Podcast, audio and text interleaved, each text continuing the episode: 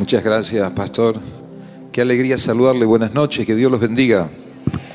No, por favor, salúdeme. Buenas noches, que Dios los bendiga.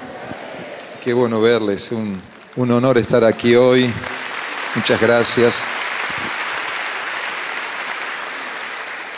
Siempre llevo un gratísimo recuerdo de esta congregación.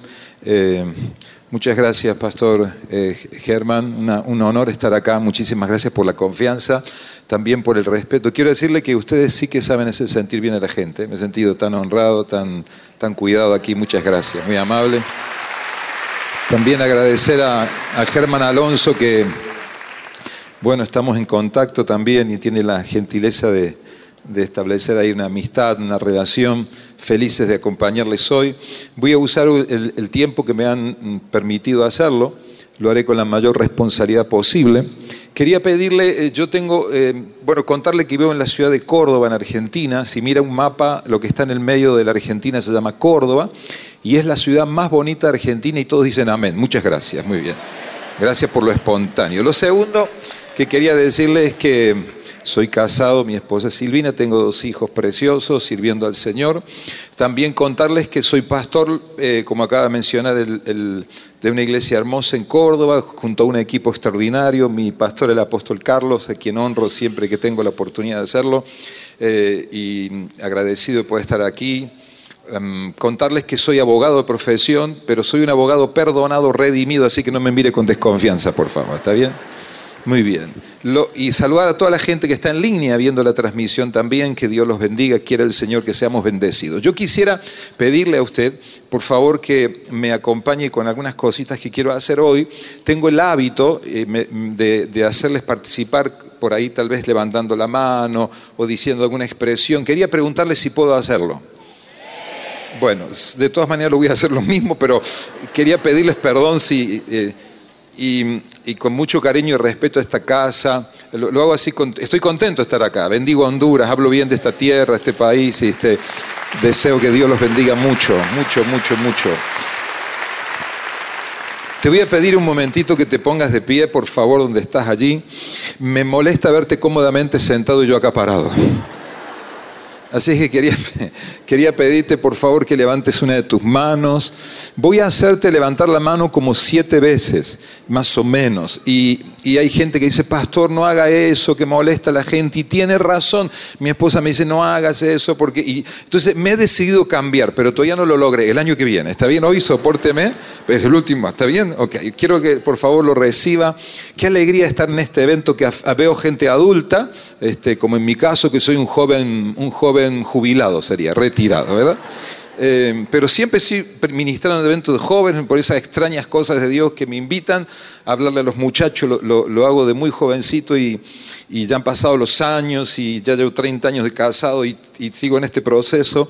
Así es que lo hago con mucha, con mucha pasión y fervor y mucho respeto al Señor porque creo profundamente en la generación joven. Quiero que por favor levante su mano conmigo al cielo. Diga, Señor, yo recibo todo lo bueno que tienes para mi vida. Lo tomo, lo recibo, lo quiero.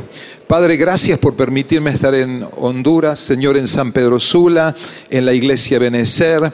Gracias, Señor, por esta hermosa cantidad de hermanos, hombres, mujeres, muchos jóvenes presentes, padres que acompañan, mamás que están en esta reunión. Háblanos por tu palabra, edifícanos y como acabamos de cantar, que tu gloria llene la casa, Señor que toda mente, todo pensamiento sea llevado cautivo a la obediencia que es en Cristo Jesús, Señor nuestro. Amén y amén. Dale el aplauso más lindo que tenga al Señor.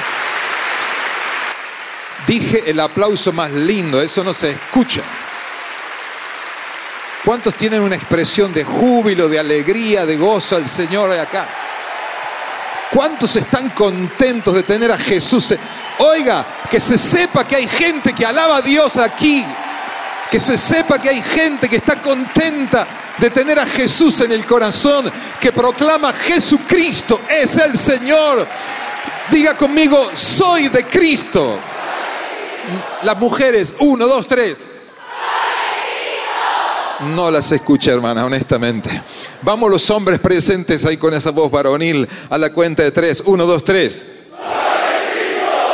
Creo que hemos ganado los hombres. Creo, ¿no? Los hombres, no, no. Bueno, empate, empate. Vamos todos juntos a la cuenta de tres. Uno, dos, tres. Amén, gloria a Dios. Que el Señor bendiga este congreso tan lindo. Por favor, siéntese. Gracias, qué honor, qué honor, qué honor. Bueno, voy a usar eh, unos 35 minutos, 40 minutos. ¿Me presta su corazón, por favor? ¿Cuántos me prestan su corazón? El 40% del auditorio. El resto entiendo la desconfianza porque usted dice yo no voy a prestar el corazón a cualquier persona, pero si usted confía en mí, yo prometo sembrarle unas cosas ahí y sé que se lo voy a devolver en buen estado. ¿Confía en mí? ¿Está bien? Allá vamos en el nombre del Señor. Muy bien. He titulado mi tema, pensando en el contexto de joven que hay aquí en el auditorio referido al Congreso que hay para la juventud, aunque veo que excede la juventud porque hay muchas personas y procuraré con mi mensaje tratar de construir un pensamiento hoy que quiero titular El poder de la seducción. Menciono este tema porque planteo qué tiempos tan extraños nos toca vivir, ¿no? La verdad, no voy a añadir mucho a lo que usted ya sabe porque sería un tanto absurdo volver a rescatar todas las cosas que han pasado sobre la humanidad estos últimos tiempos, pero digo, toda esta situación de tanta incertidumbre genera tanta desorientación en la gente. ¿no? Yo lo veo en mi país, que el cual vivo, amo, pero debo reconocer que no estamos pasando el mejor tiempo. Veo una profunda angustia, desorientación en la gente, una gran incertidumbre. Y me impacta en lo personal, le planteo esto a los jóvenes y a los, a los papás presentes, que uno de los sectores más afectados sea la juventud, porque veo que a pesar de sus años jóvenes, cuántos muchachos y chicas están afectados por depresión, por angustia, por dependencia a tantísimas cosas hoy que les nivelan hacia abajo y les hacen vivir por debajo sus posibilidades. Pensaba en la sociedad contemporánea que hoy vivimos, que como nos planteó, quiero expresar mi cariño, mi respeto al pastor Barger también, a quien aprecio de muchos años, le honro el respeto, pastor Robert, mi, mi cariño, me afecto para tu familia, tan hermosa iglesia, Camino de Vida en Lima, Perú. Y y él hablaba de cambio ayer y eh, habló tan lindo lo que el Señor compartió y que el cambio cambió. Y pensaba eso, yo afirmo, mientras él decía esos pensamientos, pensaba, digo, la sociedad contemporánea enfrenta cambios importantes. Y hablando de cambios, no sé si usted comparte conmigo, me permite hablarle así de corazón a corazón, ¿verdad? Pero hablando de cambios, hay cambios que son necesarios y que son muy bienvenidos, porque de alguna manera permiten que el ser humano evolucione y creo que son muy saludables, pero también es verdad que tristemente han llegado muchas situaciones que han llegado para instalarse con el objetivo de quebrar las enseñanzas de Dios en su palabra. Entonces, esa sociedad contemporánea. Yo no puedo hablar mucho de, de, Honduras porque no vivo aquí. Claro que estoy informado, leo noticias, pero evidentemente no tengo una claridad para hablar sobre la realidad del país. Pero déjenme hablar un poquito del contexto donde yo vivo, me muevo, en la Sudamérica, en nuestro contexto, cómo hay toda una, presión para imponer un sistema de vida, un, un sistema de pensamiento que ridiculiza a Dios y sus valores, que ridiculiza la palabra de Dios. Es muy extraño en los últimos años cómo con tanta contundencia, con el respaldo de organismos multinacionales, con muchísimo dinero, se han establecido formas de pensamientos, ideologías que contribuyen a ridiculizar la hombría, a ridiculizar la feminidad, la familia. Y hay un pensamiento que creo que es el pensamiento que describe lo que yo quiero plantear hoy. Es desconstruir los valores cristianos. En otras palabras, romper con el concepto de Dios. Eso es una problemática que hoy vive nuestra América Latina. Estuve hace unos días atrás en un congreso en Roma, en Italia, y una de las personas que participó usó una expresión que a mí me impactó. Él dijo, evidentemente estamos viviendo el, el post-cristianismo. Cuando esa persona que se manifestaba cristiana usó esa expresión, eh, hubo un impacto en mi espíritu y yo decía de ninguna manera, creo en, el lema de esta actividad de estos días, creo en la gloria futura que viene, en la expresión de Dios, de lo que Dios va a hacer en los próximos días.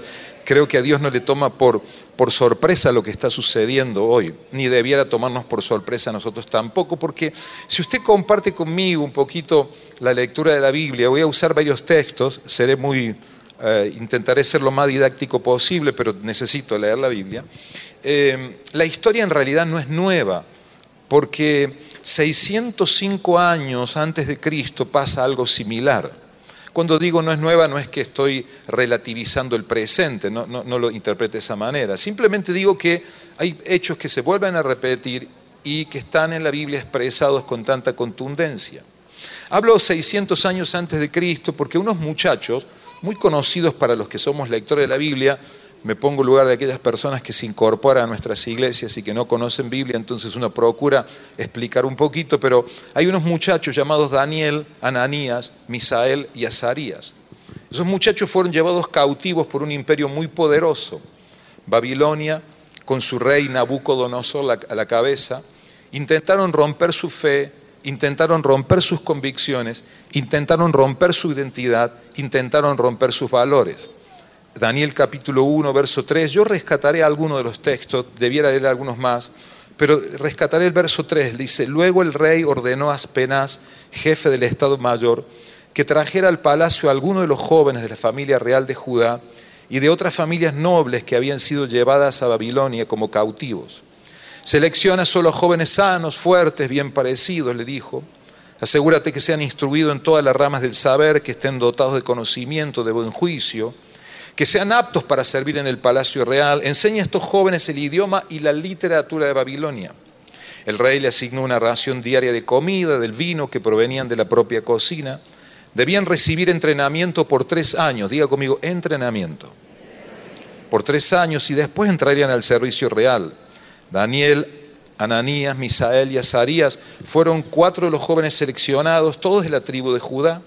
El jefe del Estado Mayor les dio nuevos nombres babilónicos. A Daniel lo llamó Belsasar, a Ananías lo llamó Sadrach, a Misael Misac, Mesac y a Azarías lo llamó Abednego.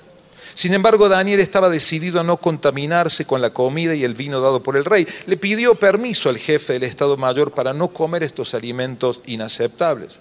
Ahora bien, Dios había hecho que el jefe del Estado Mayor le tuviera respeto y afecto a Daniel.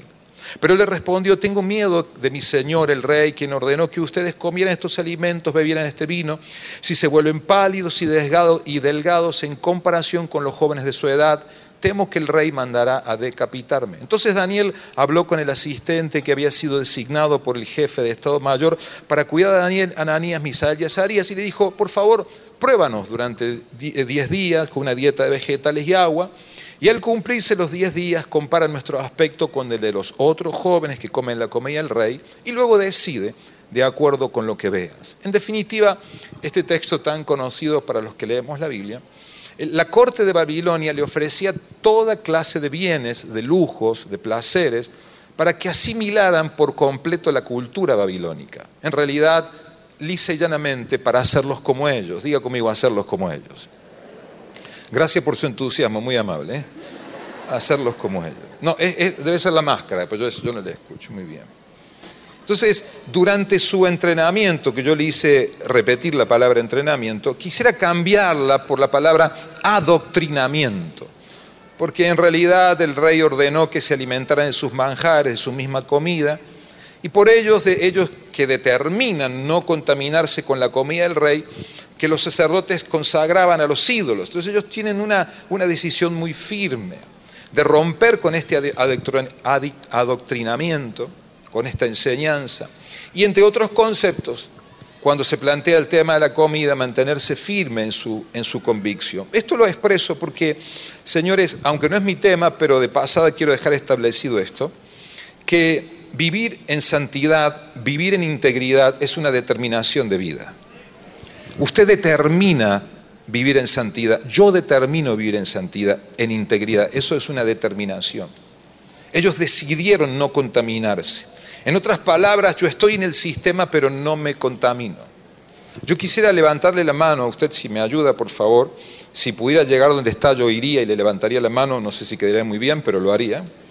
Y quisiera pedirle, por favor, que en el sistema de vida que hoy vivimos, porque mucha gente puede venir a este auditorio con la mejor de las voluntades y yo le honro a usted por estar. Si usted vino, me habla bien de usted, hay una razón por la que usted vino ama a Dios, viene a disfrutar la adoración, a participar del servicio, a escuchar la palabra. Eso habla bien de usted. Las personas que están en línea, que a lo mejor están en otros lugares y no, pudieron llegar y están escuchando la palabra, eso está correcto. Pero voy a decirte algo, hay gente que sé que está en una lucha permanente, que hay presiones en su mundo interior, hay gente que hoy vive bajo una presión constante y permanente por cosas de la vida, hay cosas que a lo mejor ni la almohada donde usted deposita su cabeza la sabe. Y hay cosas que te pasan en tu mundo interior. Yo quisiera levantarte tu mano y pedirte que no te rindas, campeón, campeona, no te rindas. Dios está de tu parte. Dios va a honrar tu fe, Dios te va a bendecir.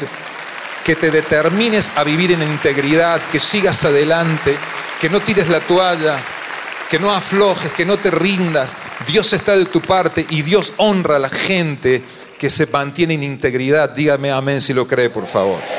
Los muchachos de la historia solo se alimentaron de legumbres y verduras, luego de diez días fueron revisados y sus rostros se encontraron mejor que los otros. Dice la Biblia, hace la expresión de diez veces mejores. Pero por un momento yo quisiera hablar el plan de Babilonia, ¿no? Le intentaron básicamente lo primero quitarle la identidad. Daniel le llamaron Belsasar, Ananías Sadrach, Misael Mesac, Azarías Abednego, le cambiaron su nombre. Por favor, si planea tener hijos los muchachos, no le coloque esos nombres a sus hijos, hay otros más bonitos, está bien. Daniel es, su traducción es Dios es mi juez, y le pusieron Belsasar, el príncipe de Bel. Ananías era amado del Señor, le pusieron Sadrach, iluminado por el Dios Sol. Misael era quien como Dios, le colocaron Mesat, ¿Quién es como Venus? Azarías, el Señor es mi ayudador, le dijeron a Abednego, un siervo del Dios Nego. Y es un poquito lo, que sucede hoy, porque el nuevo modelo que intenta ser establecido roba tu identidad. Desde muy pequeños, mira, nosotros tenemos una escuela en la iglesia y veo el corte de la, de la instrucción que viene de los organismos de educación de mi país, cómo transversalmente van enviando sus mensajes a través de la currícula que los niños tienen que estudiar, y de manera transversal de pequeñito los niños se intenta romper con el concepto de hombre y mujer. Se desarrollan conceptos como la autopercepción, que intentan imponerlo a toda costa, es decir, lo que tú te percibes, eso eres. Entonces el mundo basado en un relativismo absoluto, cada uno es conforme a su conveniencia y a lo que le parece. Es muy difícil construir una sociedad una familia, una institución donde hay un orden de gobierno, si está fundamentado sobre el relativismo, porque lo que tú crees es lo que parece. Entonces, si yo pienso que soy el chapulín colorado, usted me tiene que aceptar porque le parece que soy. ¿Verdad? Entonces, reclaman, interesante porque reclaman tolerancia, reclaman que seamos de mentes amplias, reclaman que seamos plurales, abiertos, pero ellos son abusivos, son intimidantes y son crueles la ideología de género que rompe el concepto de la biología, hombre y mujer. Ellos dicen que hombre y mujer son construcción social. Ellos dicen no existe la diferencia lógica que impone la naturaleza misma. Miramos la consecuencia de la actitud de estos muchachos, la actitud de firmeza de estos muchachos. Dios a estos jóvenes los honró simplemente por no comportarse con esa nueva identidad que el sistema le planteaba. Y Dios los honró impartiéndole un manto. Me voy a entusiasmar un poquito, así que por favor acompáñeme. Si estoy predicando bien, usted me apoya. Si no estoy predicando muy bien, también me apoya lo mismo. ¿Está bien? Ok. Por favor, quiero que levante una de sus manos y reciba esto. Mire, Dios honró a los jóvenes, a estos muchachos, impartiéndoles un manto de sabiduría y de inteligencia para resolver los asuntos de gobierno sabiduría para conducirse en el palacio real, sabiduría sobre los magos, sobre los astrólogos, sobre los sabios que estaban en el reino. Quiero que lo recibas por la fe y quiero establecer proféticamente en el nombre de Jesucristo contra el infierno, contra todos los espíritus que han sido mandados por el mismo infierno para detener tu desarrollo, para quebrar nuestras convicciones. Esta América Latina tan golpeada en los últimos años, tan que se le intenta debilitar y quebrar sus valores, los valores cristianos, quisiera levantarte tu mano y decirte y declarar que Dios te honrará, que Dios te bendecirá y verás cómo el paso inevitable de la vida marcará la diferencia entre haber honrado a Dios y haber deshonrado al Señor. Quiero que lo recibas por la fe en el nombre de Jesús. Y, de, oiga, recíbalo por la fe. Después aplaude. Mire, yo quiero que usted atrape la palabra. Tengo algunos billetes aquí de ¿Dónde los Creo que se lo di al, pastor Germán. bueno, ok. Quería lanzárselo y que usted lo reciba como un regalo.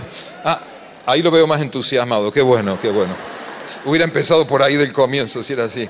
Pero quiero que lo reciba. Ponga una sonrisa detrás de esa máscara hermosa que tiene. Y quiero que... Perdón por mentir, señora máscara.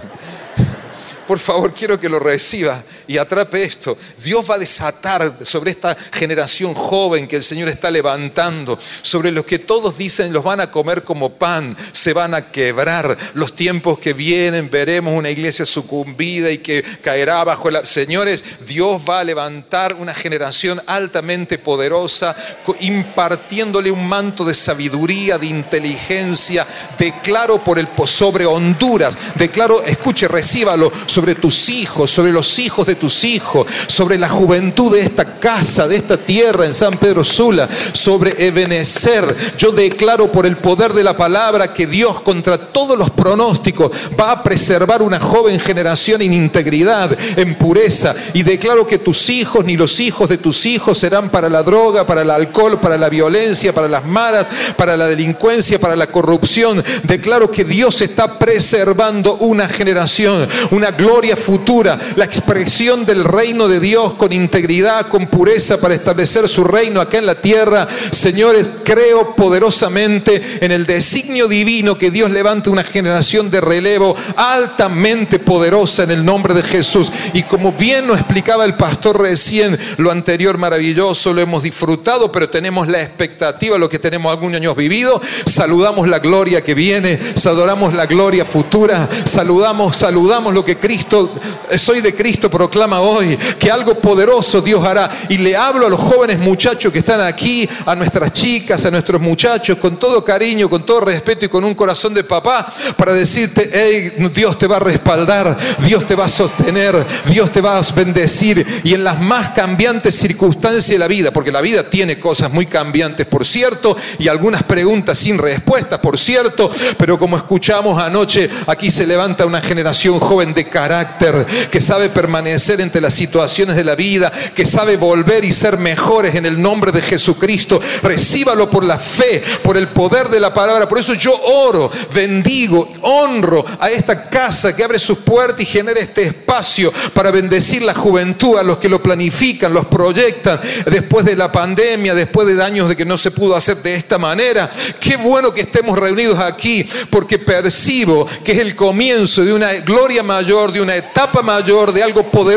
que Dios hará. Y sé que Dios está inspirando a una generación joven. Creo que estamos dando a luz a los próximos pastores, profetas, ministros, maestros de la palabra, gente que se va a insertar en la cultura, en el deporte, en la política, gente que va a establecer el reino de Dios, mamás y papás que van a dar a luz hijos maravillosos, hermosos, familias consolidadas. Lo creo por la fe. Aunque circunstancialmente haya una presión, nos levantaremos porque la gracia de Dios está sobre nuestra vida. Si usted lo cree, déle aplauso más lindo que tenga el Señor hoy. Y Señor, mira, quiero que recibas esto, por favor. Es preferible, mírenme, mírenme, intentaré decirlo con el mayor respeto posible. Es preferible, o si a usted le parece es más fácil, vivir bajo la presión inevitable de la inmoralidad que sufrir las consecuencias por haber cedido ante ella. Es preferible vivir bajo esa presión inevitable. Pastor, mire lo que dice, es que yo tengo mis presiones. Claro que vivo en integridad, procuro ser un buen esposo, buen padre, buen ciudadano, buen pastor. Claro, me levanto con esa convicción todas las mañanas, pero sufro una presión pero he decidido no sufrir las consecuencias porque no me decido a, ceder ante ellas, a permanecer en el nombre de Jesús. Por eso te levanto tu mano como un campeón. No te rindas. Permanece, presenta batalla. Porque pensaba en alguna de las manipulaciones que hoy se plantean. Veo cómo se intenta imponer un nuevo lenguaje, muy similar a la historia que acabo de mencionar, claro, con sus particularidades, ¿verdad? Pero veo en mi país, permítame expresar, y en gran parte de Sudamérica, las nuevas expresiones desprovistas de valores. Por ejemplo, en mi país, en el Código Penal, a la infidelidad ahora se le llama poliamor. a la mamá, a la mamá, a ese ser tan maravilloso, el invento de Dios por excelencia, la mamá, se le llama ser gestante. Imagínense, si llega a levantar mi mamá y le digo ser gestante, no, desaparezco del planeta Tierra, ¿no? Sí. A la convicción se le llama fanatismo. Al mentiroso se le llama que tiene contradicciones. Ah, consideremos el lenguaje inclusivo. Inclusivo a su criterio, porque si no te comportas como ellos dicen, te excluyen. Entonces cambiar la O por la E no es inclusión. ¿Sabe lo que es inclusión? Pensaba, inclusión es que dejen de robar, inclusión es que no se corrompan, inclusión es que devuelvan lo que roban, inclusión es que impidan el tráfico impune la droga, inclusión es que rompan con el tráfico del alcohol, inclusión es que dejen de promover la lujuria, inclusión es que dejen de avalar la muerte de los bebés en gestación, inclusión es que no celebren la pedofilia como parte de la autopercepción. Eso es inclusión, señores, dignificar la vida del ser humano basta de tanta bla, bla, bla, bla, bla, bla, y hablar las cosas como corresponde. Si me deja, me deja decir esto, amén.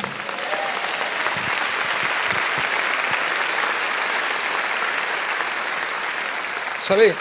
Veo a estos muchachos los sometieron al poder de la seducción. Digo esto porque las presiones que soportaban estos jóvenes no terminarían allí. Luego el rey, cuando ellos dicen, pastor, qué bueno, se determinaron a, vivir así en integridad. Luego el rey se le ocurrió que cuando comenzara a sonar los instrumentos de música en el reino, la gente debía arrodillarse ante una estatua de oro que Nabucodonosor había levantado.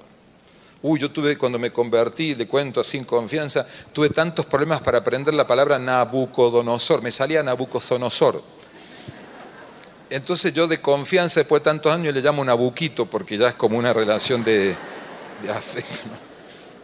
Pero esta estatua de oro que Nabucodonosor había levantado. Entonces, al escuchar el sonido, la gente se arrodillaba para adorar la grandeza y la magnificencia del rey. Y si no lo hacían, lógicamente eran castigados, ¿ves? Esa actitud, perdónenme, es la réplica exacta de las artimañas que usa este sistema antidios para mantener cautivas emocionalmente a las personas. Y si no lo hacen, te castigarán.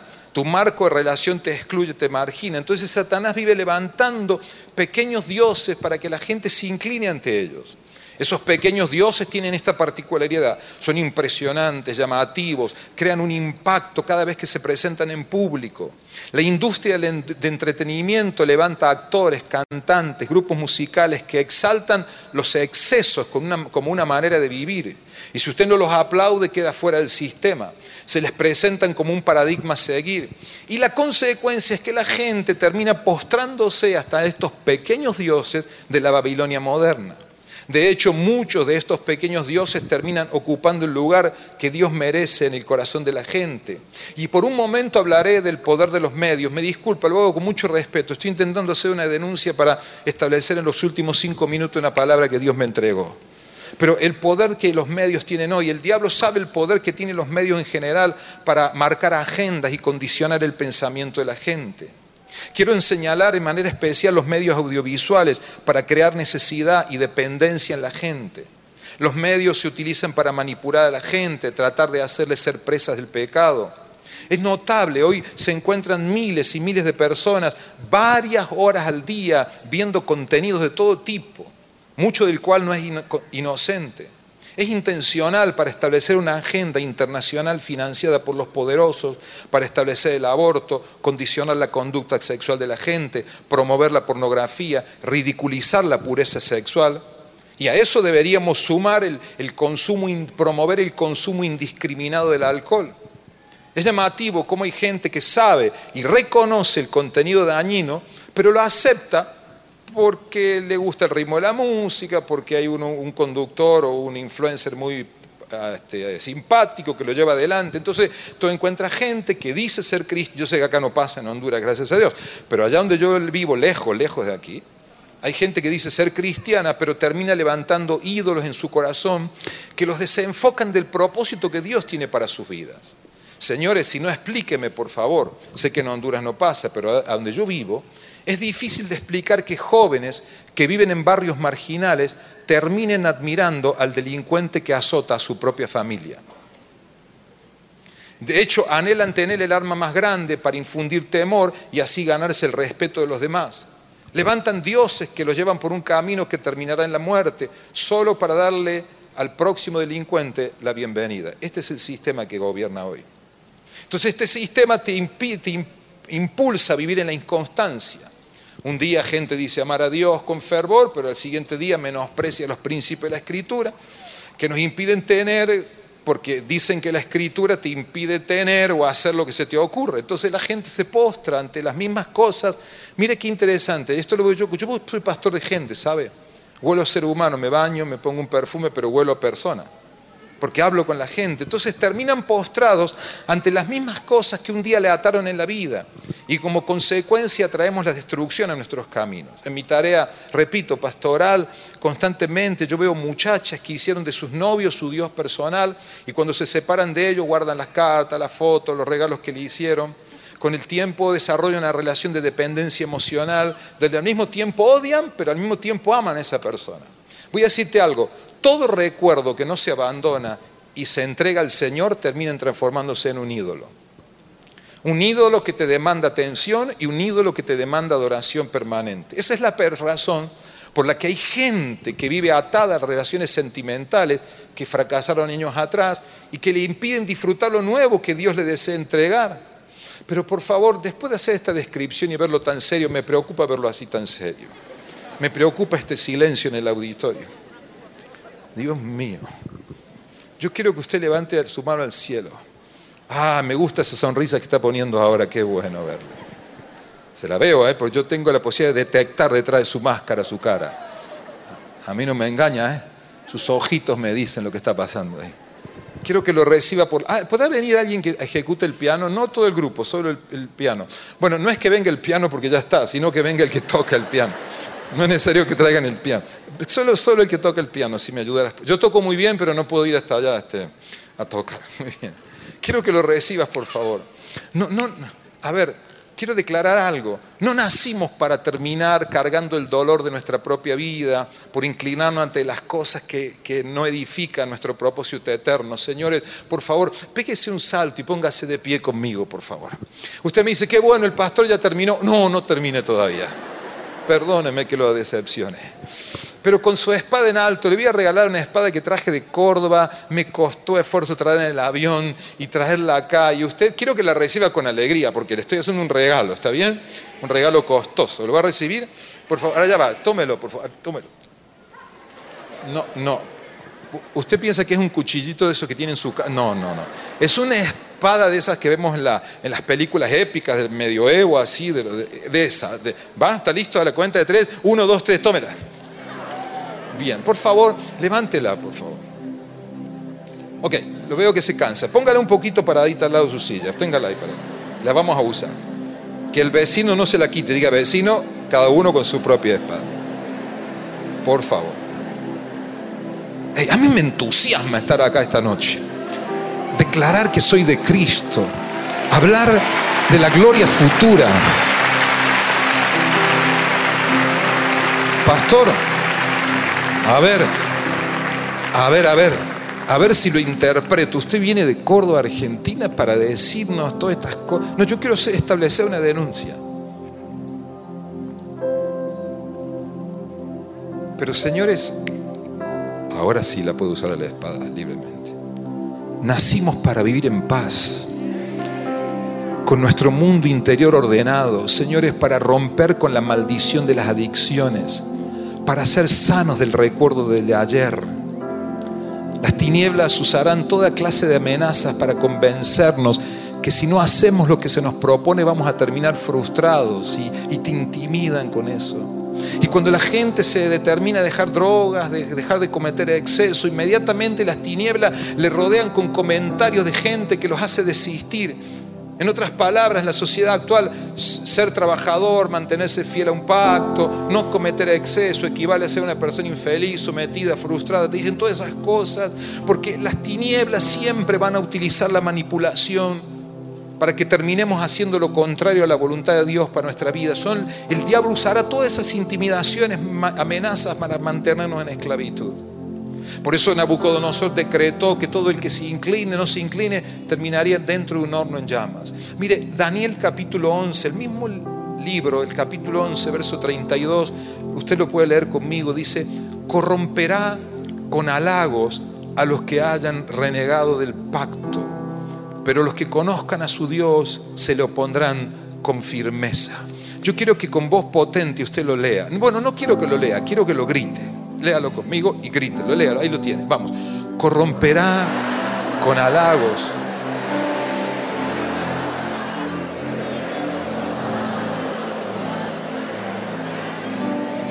Diga, ese soy yo, el que se va a poner.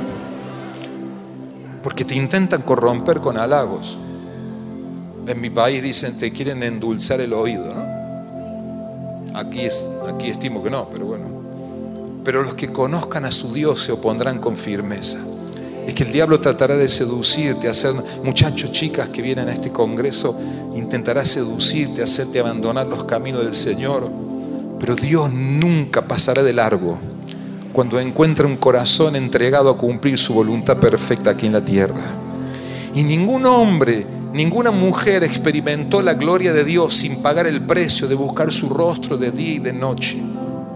La gente anhela manifestaciones sobrenaturales y es correcto. Anhela autoridad, autoridad que acompañan a ciertos hombres y mujeres. Pero esa gente que tiene esa gloria, esa manifestación, fueron precedidas primero por un tiempo profundo de búsqueda en la presencia de Dios. Hoy hay ausencia de poder en algunos lugares porque falta presencia de Dios. Que venga Dios, que venga Dios, que venga Dios, que venga Dios. Que venga Dios. Yo creo en la evolución, creo en el cambio, creo, creo que debemos mejorar, hay cosas que hay que perfeccionar, pero nunca, nunca nuestro deseo de progreso, desarrollo debe llevar a subestimar esencia nuestros valores, que es el clamor, la oración, el ayuno, la búsqueda constante de Dios, la lectura de su palabra. Muchachos y chicas, hay un Dios listo para desatar un nivel de unción que no conocemos todavía. Hay un Dios listo para desatar algo poderoso y potenciarte a un nuevo tiempo. Quiero que lo recibes. Quiero establecer, Dios te ama. Él desea lo mejor para tu vida. Por eso Mateo 28, allá por el verso 20, dice, enseñen a los nuevos discípulos a obedecer todos los mandatos que les he dado. Tengan por seguro de esto. Yo estoy con ustedes siempre hasta el fin de los tiempos. Diga conmigo, fin de los tiempos y recíbalo por la fe. Me van a, volveré al texto de recién que amablemente colocaba en las pantallas y agradezco por el servicio. Decía, intentarán corromperme con halagos a los que reniegan del pacto. Porque hay gente que reniega del pacto, hay gente que se fue y no volvió, ¿sabe? Hay gente que olvidó sus responsabilidades. Pero hay otros que dijeron, no, aquí estoy presente. Aquí soy de Cristo, porque hay cosas que no entiendo, hay presiones que he vivido, hay cosas que me han pasado, pero estoy aquí, porque tengo un sentido de propósito, porque interpreto que hay una gloria futura maravillosa que viene, recíbalo por la fe, saluda el milagro de los próximos días. quiero que se me entusiasme en estos últimos tres, cuatro minutitos, por favor, póngame cara de fe. ¿Sabe cuál es la cara de fe? Esa, póngala, ahí está. Ahí está, muy bien, le queda excelente. Y, reciba un regalo grande que le quiero. Yo lo hago trabajar mucho, prometo que no lo voy a hacer más. Ya voy a cambiar, todavía no he cambiado, pero voy de proceso. Si yo golpeo la puerta de su casa y le traigo un regalo pequeñito, ¿usted cómo me dice? Ah, gracias, pastor, qué bueno. Pero si paro en su casa y le traigo un regalo enorme, ¿cómo usted me recibe? Ok, ponga, ponga cara de regalo grande así. Ese es su problema, la falta de entusiasmo. Claro. No consigo novia, claro, con esa cara, ¿cómo va a conseguir novia? Ponga cara de entusiasmo.